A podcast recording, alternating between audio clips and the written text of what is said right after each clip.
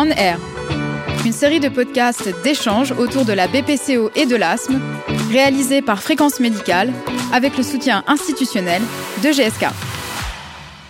Bonjour à toutes et à tous et bienvenue dans cette série de podcasts On Air lors de laquelle nous allons vous aider à mieux comprendre les maladies respiratoires comme l'asthme et la BPCO.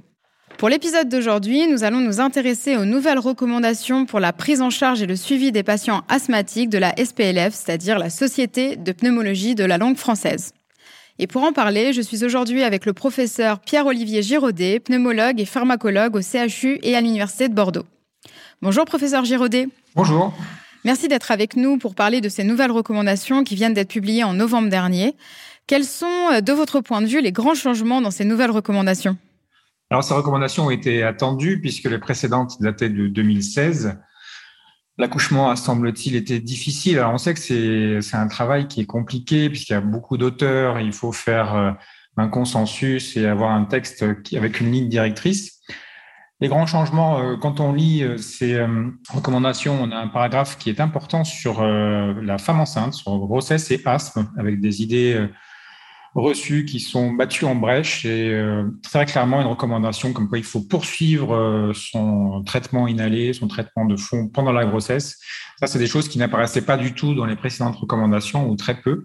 Et je crois que c'est une très bonne chose d'avoir mis l'accent là-dessus, d'autant qu'il y a des pictogrammes euh, sur beaucoup de boîtes de médicaments et que ces pictogrammes peuvent porter à confusion. Et donc là, la SPLF se prononce très clairement euh, pour euh, prolonger euh, un traitement anti-asthmatique pendant la grossesse. Et à mon avis, c'est une bonne chose. Le deuxième grand changement que je vois, enfin un grand changement, il y a des modifications dans la prise en charge thérapeutique avec par rapport à 2016 des nouvelles molécules qui sont apparues, notamment des biothérapies. En 2016, on avait une seule biothérapie l'anti-IgE et depuis, euh, depuis d'autres sont apparus, d'autres ont été développés, les anti-IL5, anti-récepteurs de, de l'IL5.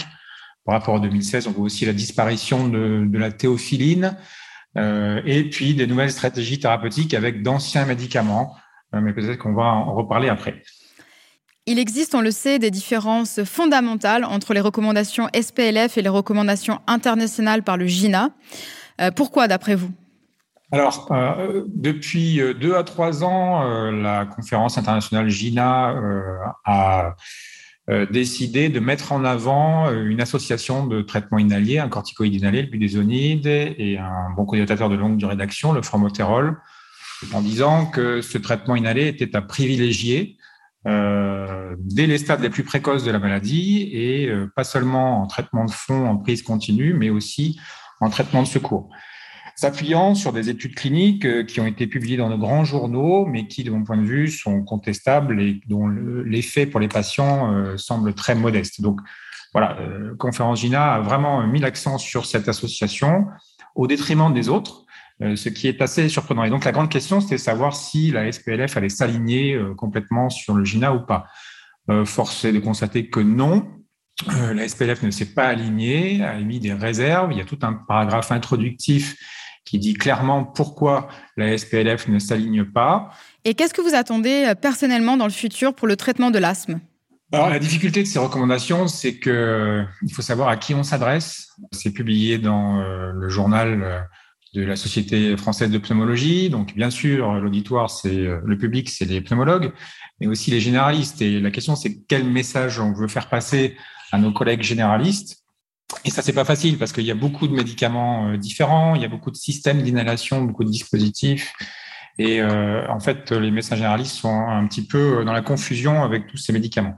Donc moi, j'attendrais que les choses soient un petit peu plus claires en mettant en avant euh, bah, la corticosensibilité de l'asthme, c'est-à-dire que c'est les corticoïdes inhalés qui représentent le traitement de fond de référence dans l'asthme. Il faut absolument, dès les stades les plus précoces, donner de faibles doses de corticoïdes inhalés. Puis si ça fonctionne pas, on augmente les doses. Donc quand on voit les tableaux actuels avec beaucoup, beaucoup de médicaments, beaucoup de stades, on a du mal à, voir qu'en fait, c'est une maladie qui est corticosensible. Et puis ce que j'attendrai aussi, c'est euh, de parler un peu plus des, biothérapies. Les biothérapies dans l'asthme sévère, c'est de mon point de vue une révolution thérapeutique. Euh, on a des patients qui étaient sous corticoïdes oraux au long cours avec tous les effets indésirables de la corticothérapie orale au long cours.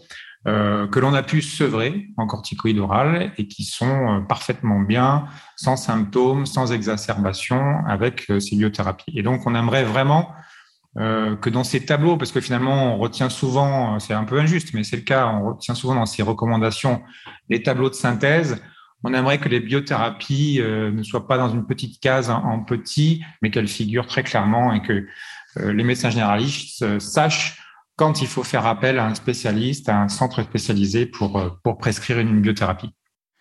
Nous arrivons au terme de ce podcast. Professeur Giraudet, quel serait pour vous le mot de conclusion? En d'autres termes, qu'est-ce qu'il faut retenir de ces dernières recommandations SPLF je pense qu'il faut vraiment euh, porter l'accent sur euh, le, fait qu'il y a des patients qui soient très sévères, des asthmatiques sévères, et eux, c'est vraiment un diagnostic différent, une prise en charge différente par rapport aux asthmatiques non sévères. Ça veut dire qu'il ne faut pas négliger les non sévères non plus, il faut les, traiter, les surveiller mais qu'il faut savoir euh, passer la main aux spécialistes en cas de, en cas de maladie sévère. Donc, il faut augmenter euh, la pression thérapeutique par voie inhalée de manière progressive. Et puis, quand ça marche pas, bah, il faut faire un, bilan complet et s'adresser à un centre expert pour savoir s'il faut mettre en route une biothérapie et s'il faut participer à un essai clinique.